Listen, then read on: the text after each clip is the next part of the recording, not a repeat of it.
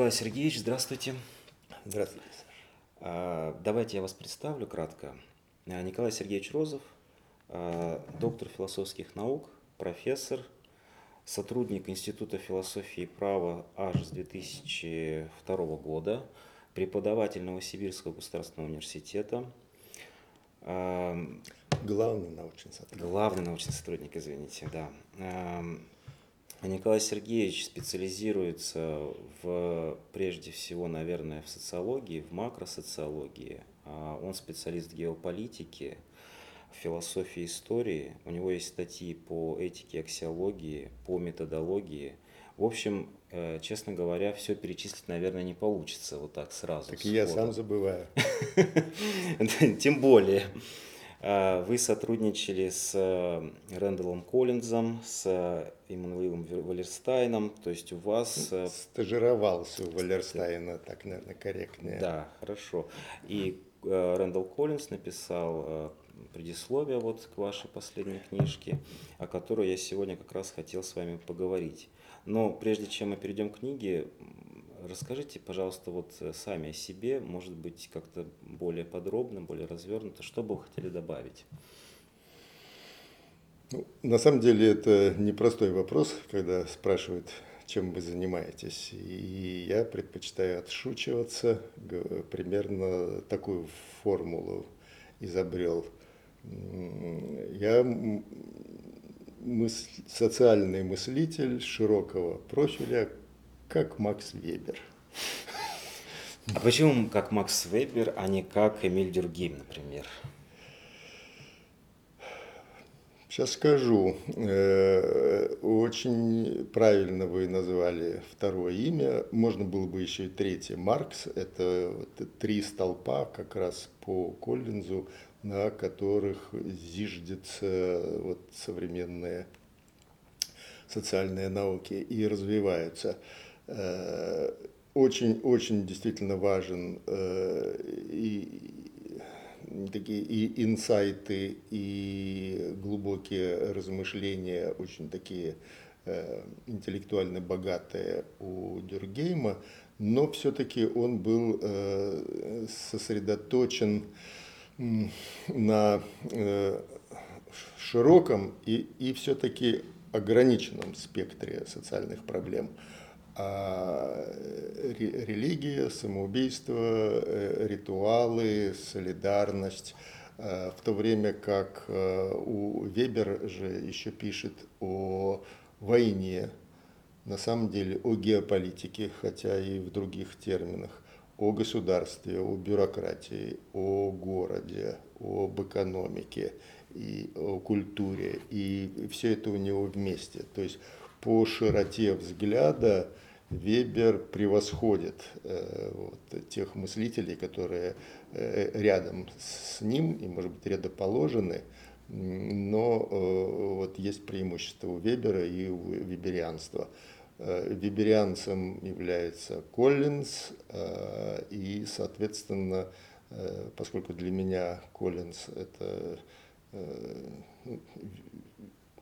крупный, а может быть потом будет понято, что великий социальный мыслитель современности, то я тоже виберянец.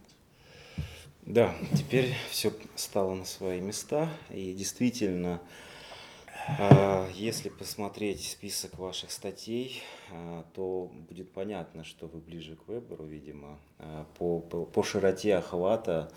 И вот последняя ваша книга называется «Происхождение языка и сознания». Давайте. То, чем Вебер не занимался. То есть вы пошли дальше, получается. Она у вас вышла буквально вот в прошлом году, в 2022 году. А, и здесь вы затронули проблему глоттогенеза, происхождения языка. А, в связи с этим у меня к вам вопрос. И сознание и сознание, Очень действительно. А, ну, давайте тогда с этого и начнем, собственно говоря. То есть можем ли мы ответить на вопросы происхождения языка, не затрагивая проблему сознания? Можем ли мы говорить о сознании э, и о становлении сознания как такового без э, обращения к проблеме становления языка? Вот эти, насколько эти две области связаны? Второе, очень простой вопрос, и, по-моему, даже ни у кого и мысли не возникнет э, изучать сознание, эволюцию, происхождение сознания без языка. Угу. Это как бы само собой разумеется. Да? Э, человеческое сознание основано на том, что есть человеческий язык. А вот э, происхождением языка э, занимаются как бы по отдельности.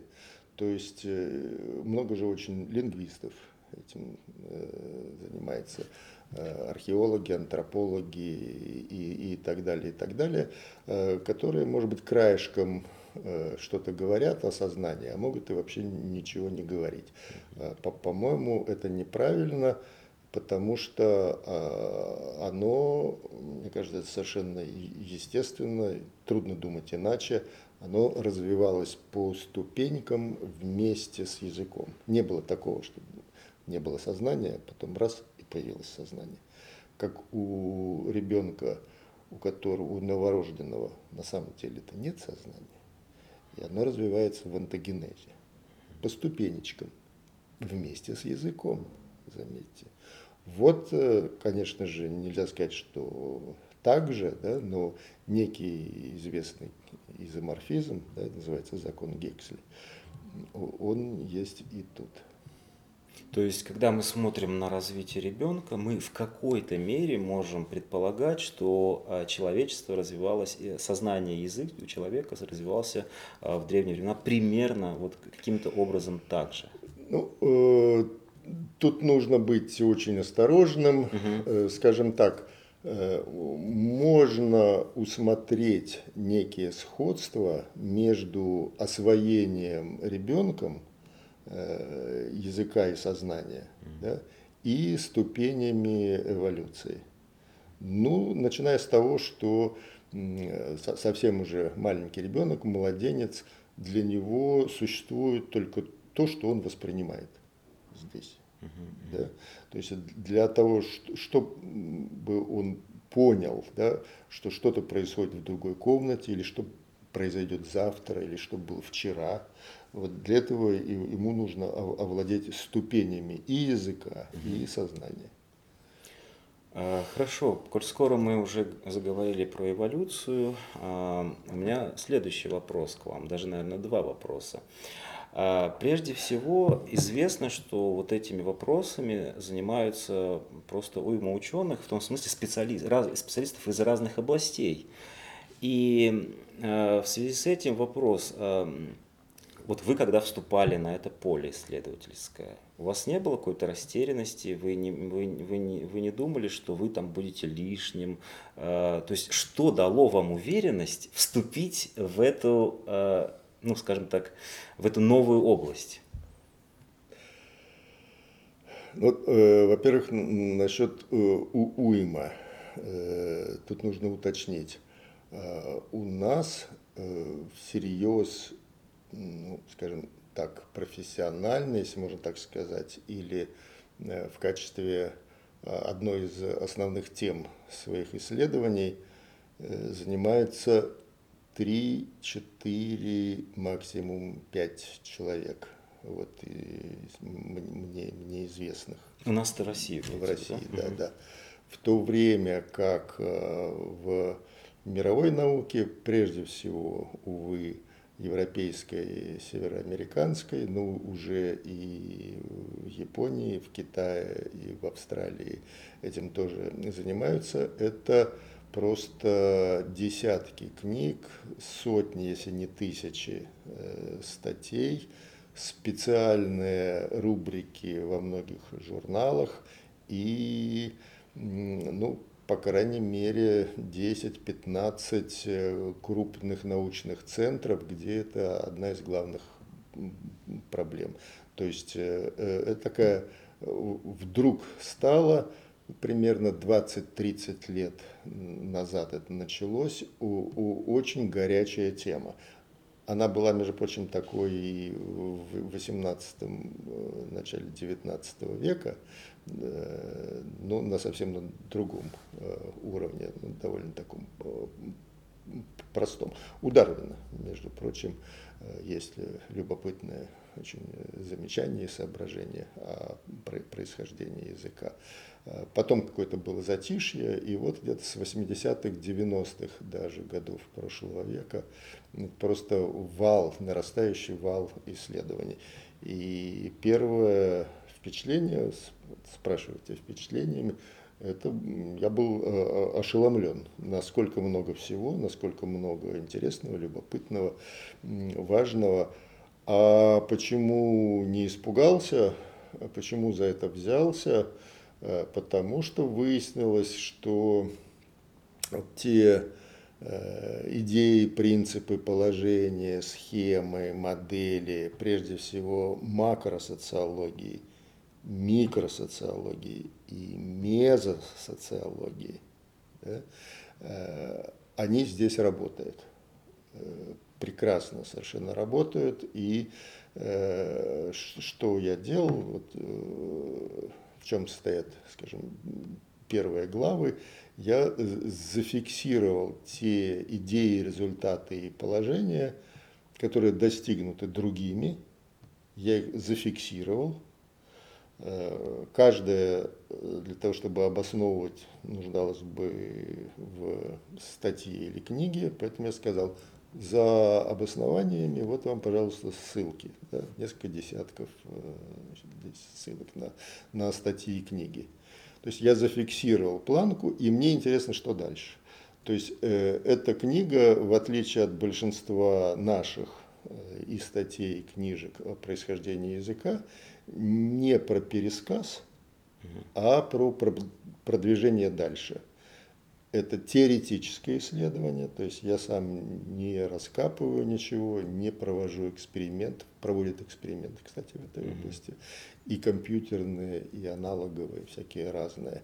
Значит, я э, развиваю понятия и теоретические схемы, которые помогают понять, как произошел язык, как произошло сознание. Вот, отлично. Теперь давайте тогда поговорим о том, а, что удалось вам все-таки а, сделать в этой области? Вам удалось сделать какой-то шаг вперед, какое-то новое знание получить в ходе исследования? Ну, правильно об этом спрашивать, конечно же, э, рецензентов. Э, вот. Э. Ну, я прочел несколько рецензий, и э, в, в них сказано, что на самом деле а, все, что касается э, социальных э, проблем или того, как, каким образом интеракция социальная влияет на язык, там много действительно интересных гипотез и э, теорий вы высказываете. Вот не могли бы вы вкратце изложить все-таки, что такого интересного вы предложили, чего до вас не было? То есть, ну, грубо говоря, научная новизна вашего исследования в этой области.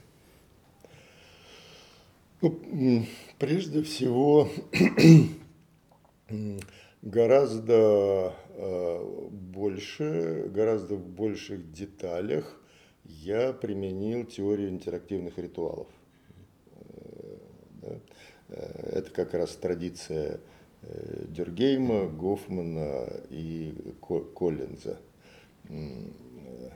Далее Э, я обратил внимание на то, что э, почти никто не говорит и не пишет о главной э, проблеме, которая мучила наших далеких предков, а именно то, что они не могли друг друга понять. А им необходимо было друг друга понять и не из каких-то высоких э, духовных соображений, а для того, чтобы выжить. Вот в этом плане, э, если говорить так широкими мазками в целом об э, эволюции, язык является, конечно же, орудием, средством и в первую очередь выживания. Вот как быстрые ноги у гепарда, мощные лапы, клыки, когти у львов, да, вот в той исключительно трудной ситуации, в которую попали э, пред э, люди, да, скажем, э, хабелисы еще раньше их, да, ардипитики, вот те, которые спустились с деревьев, значит, это прежде всего значит, они должны были жить ходить э, по земле, хотя, вероятно, ночевали вначале на деревьях. А, а, а здесь огромное количество хищников. Причем тех, которых уже даже не осталось, саблезубые кошки. Значит, были большие гелады и так далее, и так далее. А потом э, оказалось, что ну, нечего есть. Э, то есть вместо того, чтобы с дерева на дерево прыгать и смотреть, где там остались вкусные плоды, да, или какие-то орехи раскалывать, э, нужно было отправляться в долгие экспедиции, знать, где что, когда э, растет, что можно кушать, и это еще приносить на стоянку, потому что есть же матери с грудными э, детьми, и их тоже нужно защищать, и с ними нужно делиться. И э, оказалось, что э, обязательно нужно друг друга понимать. Вот. То есть так росло орудие в большом с большой буквы, да, в большом таком смысле. И, и, собственно, отсюда и название в каком-то смысле э, э, подзаголовок, он не случайный и выражает главную идею книги.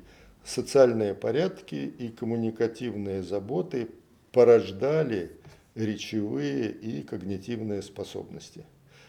То есть э, язык появлялся как ответ на очень острые заботы выживания. Выживание было возможно только когда люди координировали между собой деятельность, потом передавали опыт в поколениях, и для этого всего нужен был язык. А, логичный вопрос здесь возникает, на самом деле. У животных есть подобные нужды и заботы прокормить потомство, а, завоевать новые территории, отправляться в те же самые экспедиции и так далее, и так далее.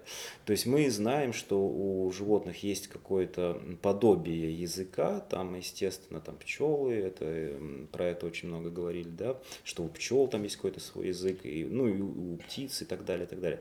Вопрос, э, собственно, почему у, у, у животных не возник э, настоящий язык, вот э, язык в собственном смысле слова, а у человека все-таки возник.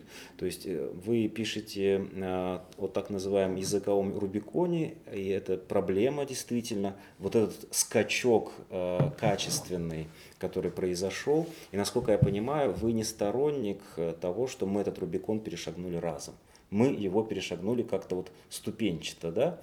Вот расскажите, пожалуйста, об этом, то есть почему птицы, животные и так далее так и не перешагнули этот Рубикон, а мы все-таки перешагнули.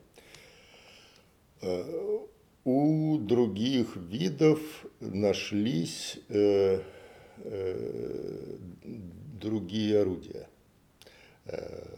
И им это просто достаточно. Было. Достаточно, mm-hmm. да. То есть сам, самое близкое, ну, в кавычках можно назвать языком, это, это конечно же, все-таки у обезьян, потому что у них есть дифференцированные знаки, ну, которые можно перевести на человеческий язык примерно так. Э, опасность сверху, какой-нибудь коршун, опасность снизу на, на земле, скорее всего, змея, и э, опасность сбоку или на дереве, это, скорее всего, э, леопард, который охотится да, на, на обезьян. И экспериментально подтверждено, что если издать звук э, даже на магнитофоне э, по типу опасно снизу, то обезьяна сразу смотрит вниз. Mm-hmm. Да? Вот, э, вот, собственно, с этого началось. Да? Но и, и при этом они, вот маленькие эти обезьянки, настолько прекрасно прыгают по деревьям и живут в тех местах, где достаточно пищи, что большего не нужно. Вот спастись нужно и, и хватит. Вот. А э, люди, если бы они не попали в такую тяжелую ситуацию, о которых я сказал, то и э, примерно э, на том же уровне бы и остались. Они изобрели новое орудие. Э, это э, социальность и еще и с нормативностью.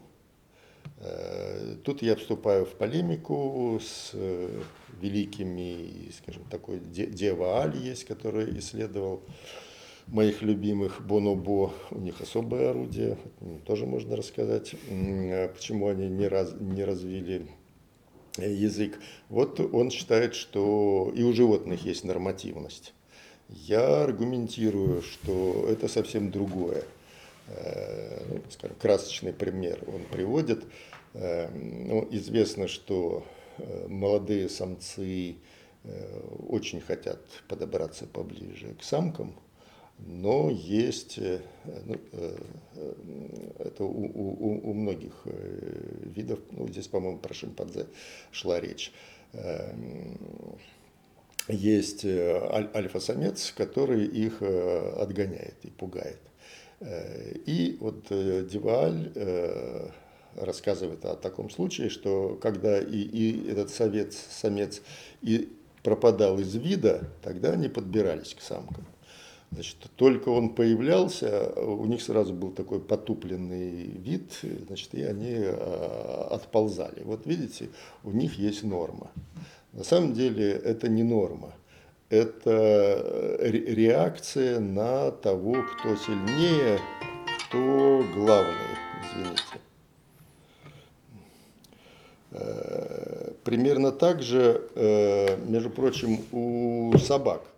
Значит, если ваша любимая собачка погрызла значит, ваш ботинок да, или тапок, вот. Э, вы заходите в комнату, она пригибается, скулит, поджимает хвост и прочее, прочее. Это не от того, что ей стыдно, что она сделала что-то плохое, а от того, что еще до того, как вы начали говорить, она чувствует э, ваше настроение и реагирует на него. Э, ну, э, хороший пример, мне кажется, чтобы отличить нашу человеческую нормативность от вот, чего-то подобного у животных. Ну, скажем, у, у нас есть очень важная такая норма, нужно кормить близких, да, нужно кормить подругу, нужно кормить детеныши. Но это есть и у животных. Птички приносят в гнездо еду. Да?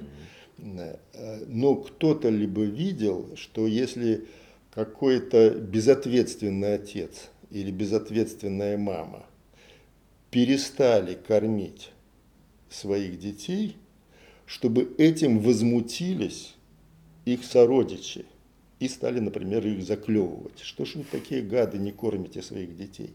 Нет, этого нет. Они кормят по инстинкту. Угу. Нормативность человеческая социальная. И, э, соответственно, когда появляются эти нормы, то появляется социальный порядок. Вот они здесь, в подзаголовке. И поскольку социальные порядки усложнялись, появлялись новые заботы, чтобы понимать друг друга, а понимания нет. Язык появлялся, с моей точки зрения, в моей концепции, через долгие, каждодневные, трудные, мучительные попытки донести то, что хочешь сказать, а не можешь, потому что слов нет, конструкции нет. Э, и, и вот здесь что-то похожее, между прочим, на нашу философскую работу. Когда мысль появилась, а выразить ее не можешь. И на самом деле философия и наука, а, они, пожалуй, наиболее активно развивают язык, то есть этот процесс продолжается. Но в целом, скажем, на 99% мы пользуемся э, тем, что уже есть. И э, этого нам хватает. Да? Угу. Но до этих 99 нужно было добираться – по ступенечкам. Ну вот, грубо говоря, если, скажем, 10 ступеней, вот 10, 20, 30, а, а потом уже стало достаточно. И языки, конечно, все развиваются, да, но уже гораздо медленнее. А, то есть э, получается, что ваша концепция, она в каком-то смысле прагматическая, то есть язык, он все-таки возникает просто-напросто для, как инструмент некоторый в частности, да? И а, мне, мне бы хотелось обратиться к современности. Вы уже как бы частично даже это сделали, когда сказали, что философия и наука развивают язык. А, так вот, а, многие заботы и нужды в современном мире, они как-то автоматически отпали у нас, да, они э, закрылись, и человеку как бы, ну, не нужно, как вот первобытному человеку, идти куда-то в дальний поход, там, за какой-то едой, на маму. Поэтому современные люди э, во многом примитивнее. А, серьезно? Конечно. Потому что можно зайти в супермаркет и что-то там нахватать и положить в корзинку. А вы попробуйте выжить в джунглях.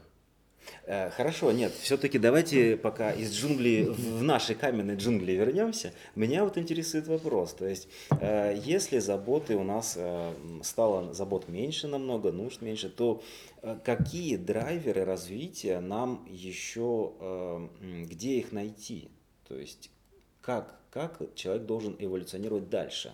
В интеллектуальном плане, в духовном плане. То есть какие вызовы должны быть, чтобы э, также язык и сознание продолжали развиваться. И вообще нужно ли это? Может быть мы достигли какого-то, э, ну скажем так, потолка, у, уровня определенного, куда э, дальше нам уже не нужно двигаться.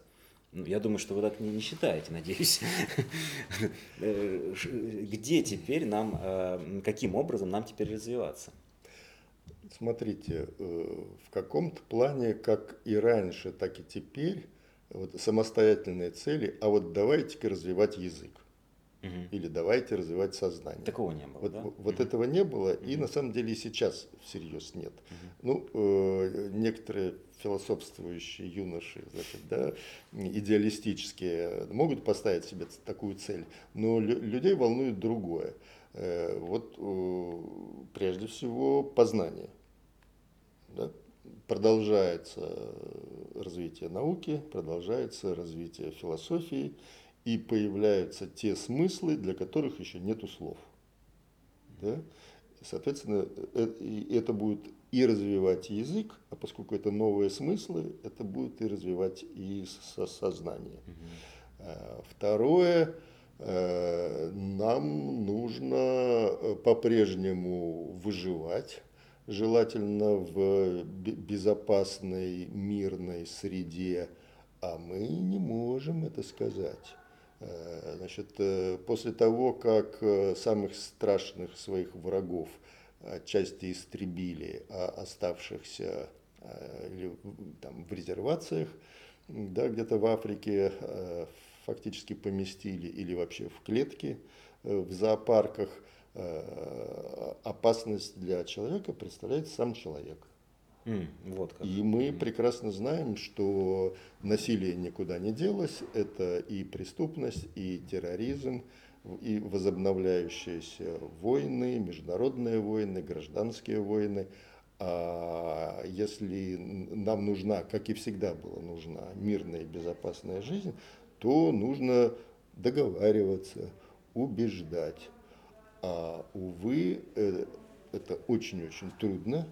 И э, можно посмотреть, э, как бы с каждой новой ступени, скажем, развития международных отношений, международного права, э, появлялись э, новые понятия, скажем, баланс сил. Да? вот, или систему безопасности, и, или там европейский концерт, и, и, или толерантность, да, и, соответственно, гуманизм, да, представление о том, что ну, нужно мирно договариваться.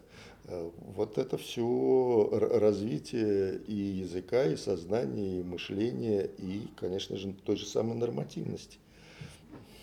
Коль скоро мы заговорили о таких глобальных вещах, я хотел бы обратиться к тому факту, что ваша книжка вышла в издательстве Шпрингер, с чем вас поздравляю. По-моему, это замечательная новость. Э, Шпрингер Неча. А, даже так, да? Так называется. Ага, да. то есть это именно издательства, э, именно те, которые занимаются, естественно, научными вопросами, да, получается? Шире.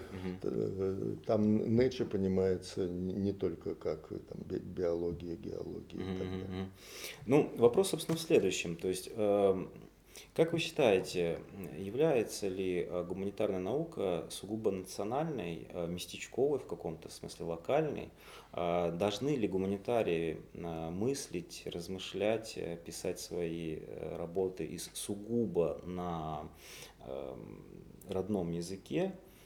Или же гуманитарная наука, как и любая наука, должна быть общемировой, мы должны вступать в диалог и скажем так, работать на уровне э, мировом? То есть вот как вы на этот вопрос ответите? Ну, по-моему, это простой вопрос. Э, наука э, всегда развивалась через обмен, через пересечение сетей. Там, где какие-то исследования оказывались изолированы, там всегда была стагнация. То есть э, о, о том, что э, нужен постоянный э, обмен, постоянное общение, по-моему, это настолько простая, тривиальная истина, что об этом и говорить. Конечно же, есть специфика у гуманитарных наук, ну, например, изучают фольклор свой. И понятно, что, во-первых, это прежде всего интересно ну, там, тому народу, да, чей фольклор изучается, но опять-таки э, другим, пусть в меньшей степени, это тоже интересно. И, и извне, особенно в сравнении, бывает даже лучше видно, чем изнутри.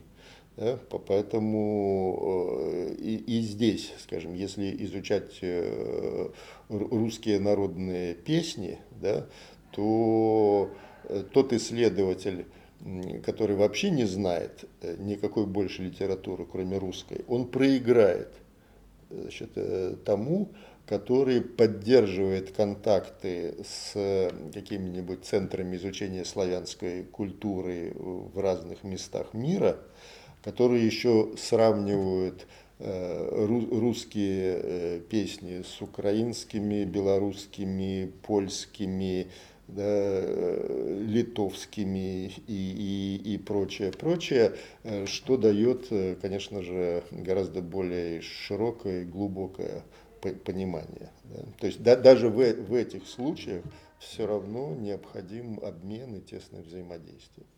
Хорошо. Тогда у меня несколько заключительных вопросов. Вот э, прежде всего, где ваши книжки можно взять и я знаю, что эта книга очень сложная. Э, вы ее рекомендуете прежде всего э, людям, которые интересуются данной проблематикой. Но если вдруг человек, который вообще раньше, ну, скажем так, э, не занимался этими вопросами и, ну, просто, скажем так, из любопытства откроет ее, он сможет ее понять, ему она будет полезна, вот э, как э, этот человек сможет, сможет ли он погрузиться в эту книжку и что-то оттуда вынести? Ну тут так, мне она не кажется сложной. Это, это понятно, вы же ее автор. Вот. Другие люди говорят, что текст сложный и даже много незнакомых слов. Допустим, всегда под рукой, вообще-то говоря, интернет, Google и Википедия. Угу. Да? То есть э, и, и, все слова тут, на мой взгляд, нужные и важные для этой темы. Если человек взялся за эту книгу, его интересует эта тема. Значит, если встретил какое-то незнакомое слово, то вот, пожалуйста, можно узнать, что оно означает. Поэтому вот здесь я никаких проблем э, не вижу. Э, я думаю, что э, если человек дорос до того, что вообще ему интересно, да, вот, были животные, у которых ну, толком настоящего языка и настоящего сознания нет, а потом прыжок и мы.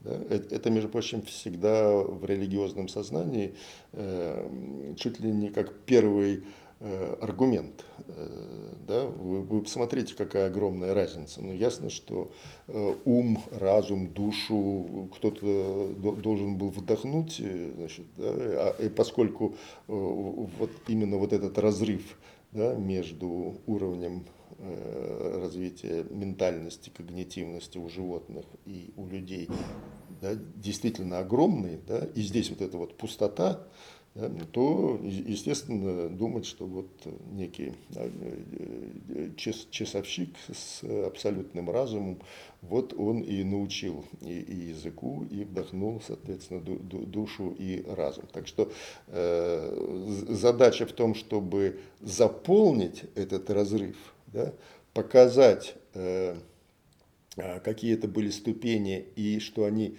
закономерные.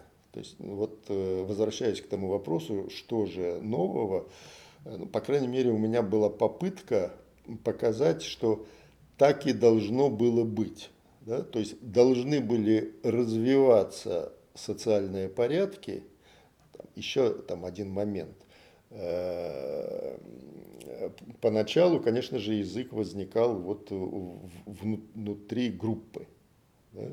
То есть это можно назвать там маленьким племенем, э, иногда говорят банды, да, когда говорят, скажем, о шимпанзе. Ну, на самом деле это была э, стая стада, да, то есть стая, потому что люди всегда были хищниками, вначале, честно говоря, падальщиками, да? не будем это а, отрицать. Затем научились э, охотиться, стали хищниками, но и всегда потребляли, продолжают потреблять, да, грибы, ягоды, да, э, собираем, то есть мы, мы еще и э, растительноядные да, животные. Вначале это были вот такие отдельные группы, но затем точно совершенно можно утверждать, что они стали объединяться да, а когда они стали объединяться, то выяснилось, что общего контекста между группами нет. И понимание гораздо более затруднено. А еще нужно договариваться о правилах между группами. А что будет, если э, человек из одной группы убьет, поранит, изнасилует человека из другой группы. Как с этим поступать? Об этом нужно договариваться на будущее. Э, а, а это чрезвычайно мощный большой скачок в развитии порядков. А если усложняются порядки, то приходится усложнять и конструкции языка, и конструкции сознания, и конструкции нормативности. Вот. Э, то есть э, в чем я считаю вот такую основную идею этой книги, то что э, каждая из этих ступеней была закономерная. То есть и должно было произойти так, да, но не потому, что это где-то написано на небесах, а потому что нужно было выживать. А почему стали объединяться группы? А, а потому что нужно было защищаться. То есть геополитика гораздо старше государства. Это очень интересно, кстати. В, э, в своем предисловии Коллинз отмечает, что вы следуете за Дюргеймом, вы уже об этом говорили, а Дюргейм полагает, что вот эта солидарность, она идет, солидарность группы, она идет на первом месте – а утилитарные потребности на втором месте. И вот этот момент не совсем понятный на самом деле, потому что, с одной стороны, вроде бы мы говорим про прагматизм, а тут же говорится о какой-то ну, солидарности как, нечто, ну, как о чем-то, знаете, очень абстрактном. То есть в каком смысле солидарность может быть э, первее, допустим, да, чем э, вот эти утилитарные потребности. Казалось бы, вроде бы все наоборот. Ну, как до сих пор мы с вами говорили, что утилитарные потребности идут первым э, чередом, потом за ними выстраивается вот э, язык, то есть решая, при решении этих Ну, смотрите, э, ну, бывает э, случай очень богатой добычи. Вот такой праздник, когда всем хватает. Mm. А бывает, когда что-то добыли, да, э, корни, плоды, там, ящерицы, гусеницы, все на самом деле ели. Вот. Но этого мало. Значит, э, хочется скушать все самому, но надо делиться. И люди делились. Я подозреваю, что не во всех группах делились. И вот здесь еще одна важная линия в данной книге, которому мало уделяет внимания. Э, выжил только Homo sapiens. И это не было так, что вот появились ардипитики, и потом появилось было огромное количество ветвей. Никого не осталось. Хотите сказать, что альтруизм помог выжить э, Homo sapiens? Исключительно. Не, э, ну, альтруизм, этим даже я особо не пользуюсь. Значит, э, это вот эта солидарность и усложнение социальных порядков и основанные на нормативности. То есть там, где было меньше солидарности, больше дрались, больше отчуждения, те вымирали – те, которые значит, э, изобрели для себя более четкие, стойкие нормы, а еще потом смогли объединяться с другими племенами и становились да, сильнее. И ну, самый яркий, конечно, пример это то, что э, не осталось ни одного неандертальца. А они были поначалу гораздо лучше приспособлены к жизни в северных широтах, они уже там э, э, э, сотни тысяч лет уже жили. Да? И многое от них пришедшие сапиенсы заимствовали. Немножко смешивались, там от двух до двух с половиной где-то процентов есть у нас в каждом, да, в каждом, кроме африканцев. Э, неандертальской крови, э, но, в общем-то, извели. Э, не исключаю даже, что кого-то и съели, да, потому что это белковая пища, она всегда важна. Да. Вот. Почему? Значит, потому что лучше планировали, лучше объединялись, лучше использовали оружие, быстро очень заимствовали чужое оружие, лучше передавали в поколениях, как делать это оружие, как объединяться, как нападать, как защищаться. Э, и, и, и все. Вот, вот э, ответ на вопрос. А, ну и э, насчет еще орудий, все-таки обидно про это не сказать. Значит, э, Бонабо, между прочим, самые близкие э, к нам – Э, по многим даже э, анатомическим, поведенческим э, признакам они солидарны, у них есть толерантность. Даже я не знаю, есть ли еще такие виды, где дамы из одной группы могут совокупляться с самцами другой группы это не вызывает агрессии. Э, вот. Э, и у них более-менее развит ну, такой обезьяний язык, э, конечно, в кавычках, но дальше они не пошли. Э, значит, э, почему у них не возникло настоящей э, нормативности, а почему они поддерживают солидарность без нее? По очень простой причине. Они изобрели совершенно изумительное свое орудие. Они постоянно занимаются сексом. Все со всеми. Не обязательно там с этой с пенетрацией, значит, вне зависимости от возраста, пола, родства, э, возникло какое-то трение, пожалуйста, хочешь получить банан, займись сексом и получишь этот банан. И это оказалось настолько эффективное значит, у, них это орудие, что в той ситуации, когда не было э, грозных хищников. Тогда бы нужна была агрессия. Да? У нас она появилась, потому что нужно было защищаться от хищников. А они жили там, где было достаточно много еды и не было хищников. И все свои проблемы они решили этим. Вот э, мы в этом плане, увы, гораздо больше походим на шимпанзе и на горилл. Э, мы очень агрессивны, особенно в отношении, скажем, и измен да, наших э, подруг, друзей, супругов, партнеров. Вот чего у Бонобо нет. Они выигрывают по отношению к нам в толерантности. Но при этом, я так понимаю, э, какая-то вот эта сексуальная сдержанность, она позволяет нам э, развиваться в другом русле, да? Я, ну, позволяла тогда развиваться в другом русле и эволюционировать. Тут, тут как-то хит, хитрее закономерность то, что э, значит, э, желания, они не меньше. Да?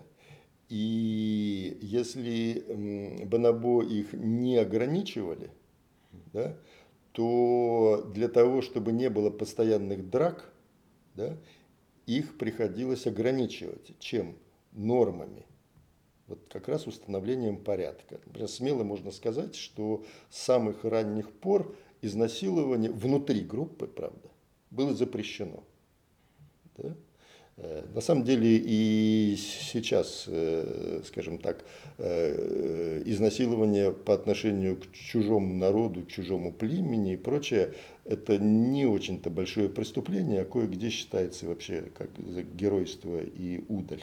То есть что-то такое осталось. Да? Но в принципе, когда мы говорим о цивилизованном современном обществе, то это вообще преступление. Вот внутри группы оно стало очень рано преступлением, чем-то недопустимым. И группа за этим следила и наказывала да, тех. И, соответственно, вот эти нормы, возвращаясь к, к вопросу, почему э, это как бы базовые потребности покушать да, э, или заняться с кем-то сексом, они уступали именно из-за социальных норм. Ты сейчас наешься и э, э, женщинам и детям не принесешь еды, тебе сделают замечание, а потом э, могут побить, а потом выгонят из группы, а это смерть. То есть а, остаться в группе, занимать в нем какое-то положение, какой-то статус, да, и обладать каким-то достоинством, вот что самое важное. Для этого можно поголодать, для этого можно отступиться от того, что вот очень хочешь сблизиться с этой девушкой, с этим с парнем, а нельзя. Вот э, люди попали э, вот в эту колею э, нормативности. А, а когда они уже в нее попали, то стали усложняться социальные порядки, и вот то, что уже развернуто в деталях в книге, стал развиваться язык и стало развиваться сознание. А, хорошо, тогда, наверное, последний или предпоследний вопрос. Все-таки такое чувство, что все эти рассуждения, они так или иначе все равно возвращают нас в современность. Мы говорим про прошлое, прям очень далекое прошлое, но при этом э, каким-то вот таким э, интуитивным образом ты чувствуешь, что фактически разговор идет отчасти про нас с вами, современных людей. То есть в каком-то смысле вот эти все, вся вот эта нормативность, которая тогда выстраивалась только, она до сих пор сохранилась, и мы как-то ретроспективно смотрим и опрокидываем ее в прошлое, и обнаруживаем там. Так вот, э, вопрос, собственно говоря, в следующем. Каким образом нам э, исследование прошлого помогает понять нас сегодняшних? И помогает ли вообще? Я бы не, не преувеличивал, э, значит, конечно же, скажем, надежды на то, что вот выяснив насколько это возможно, как происходил язык, как происходило сознание, что нам э, откроются какие-то истины э, да, относительно нас. Э, важно, что действительно какие-то основы человеческой природы, они остаются. Нормативность точно совершенно остается. Нормы меняются. Да, и будут меняться, и будут развиваться, и социальные порядки, да, будут развиваться дальше. Э, вот. Но то, что основа вот нашего существования – это социальность, общение, взаимопонимание, э, конфликты, ну, возможность мирно решать конфликты, торговать, обмениваться и прочее, вот э, это действительно такие очень древние, архаичные сверхархаичные характеристики, с, с, с которыми мы остаемся. И, и, и, это, и это всегда будет. Вот, вот тот э, э, философский эпилог, да, э, которым я завершаю книгу, потому что книга на самом деле научная, почти всплошную, это научная книга, это, это не взгляд философа на происхождение языка. И э, вот когда спрашивали, э, почему я вдруг за это взялся, э, действительно у меня определенная позиция, значит, это связано именно с тем, что с одной стороны у меня есть представление, идеи, знания, результаты человеческом взаимодействии на разных уровнях, да, вот микро, ультрамикро, это вот здесь и сейчас, да, мезогруппах и, и, и макро, да, вот. А с другой стороны, э, очень важные принципы, которые здесь я использую, э, эволюционные да, общеэволюционное. То есть есть у меня представление, поскольку я занимаюсь макросоциологией, о социальной эволюции, о и ее закономерностях. Э, о чем, о чем говорили? Уже такие сложные моменты. Да, о современности и о э, вот, философском эпилоге. Ну и, и в конце, да, чтобы как-то немного хоть у, уравновесить, потому что я еще не только ученый, но и философ, да, я э, написал в, в нескольких тезисов без обоснований этот философский э, эпилог. И там как раз э, речь идет о связи развития языка и сознания с основным способом взаимодействия уже между людьми, между группами людей, между государствами. И если так э, совсем упрощенно кратко, грубо эту идею попытаться выразить. Э, там, где пытались иногда успешно э, завоевать, подавить, уничтожить, подчинить, превратить в подчиненных в рабов, там не нужно было ни развития сознания, ни развития языка. А это делали государства расширялись, прямо скажем, не только мирным объединением, да, уж не говоря про империи. Да. Все империи, которые мы знаем, это завоевательные империи. А вот э, э, когда э, предпринимался другой способ общения, а давайте не будем друг друга убивать. Договоримся. Да, да. А у вас есть то, что интересно нам, а у нас есть то, что интересно вам. а, а, а давайте делать совместные пиры да, и, и приносить. Да? Соответственно, потом бартер. А потом, э, значит, э, еще появилась какая-то валюта, давайте на шкурки, да, на, на ракушки, еще на что-нибудь меняться. Потом появились деньги. Э, и вот каждая, опять же, такая ступень, которая была достигнута в мирном взаимодействии, она необходимо вела за собой и развитие сознания, и Э, развития языка. Вот, поэтому, поскольку, как я сказал, 21 э, век, увы, увы, э, до сих пор полон насилием, да, то именно вот эта проблематика. Проблемы накормить на самом деле нет. Да? Хватает еды, несмотря на то, что есть голодающие, но они по другим причинам. Э, у, у человечества, у наших технологий с избытком хватает возможностей и потенциала для того, чтобы накормить всех. Вот нет такой проблемы. Да? А, а вот для того, чтобы не воевать, есть огромная проблема. И мы с этим не можем справиться. А это что означает? Что у нас есть какие-то рамочки, у нас есть до сих пор какие-то границы, пределы в сознании и в языке, за которые мы не можем выпрыгнуть, не хотим выпрыгнуть. Значит, так, может, нам больше хочется воевать, значит, чем договариваться. Э, то есть вот, вот здесь э, скажем, мирное и гуманистическое э, развитие, вот то, что я называю гуманистическим смыслом истории, напрямую связано с перспективами развития языка и сознания. Ну да, не случайно один из ваших рецензентов отметил, что ваше заключение, эпилог в книжке, он фактически гуманистический посыл имеет. И получается, что гуманизм в некотором роде это про то, что про, про умение договариваться, про умение а, находить общий язык. Хорошо, Николай Сергеевич, спасибо вам большое за интересный разговор. А, я надеюсь, что мы скором времени встретимся и обсудим вашу новую книжку.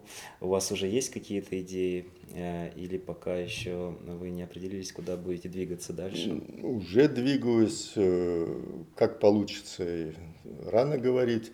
Угу. Да, сейчас э, занимаюсь эволюцией организованного насилия. Ого. Хорошо, тогда будем ждать результатов ваших исследований. Спасибо вам. Спасибо.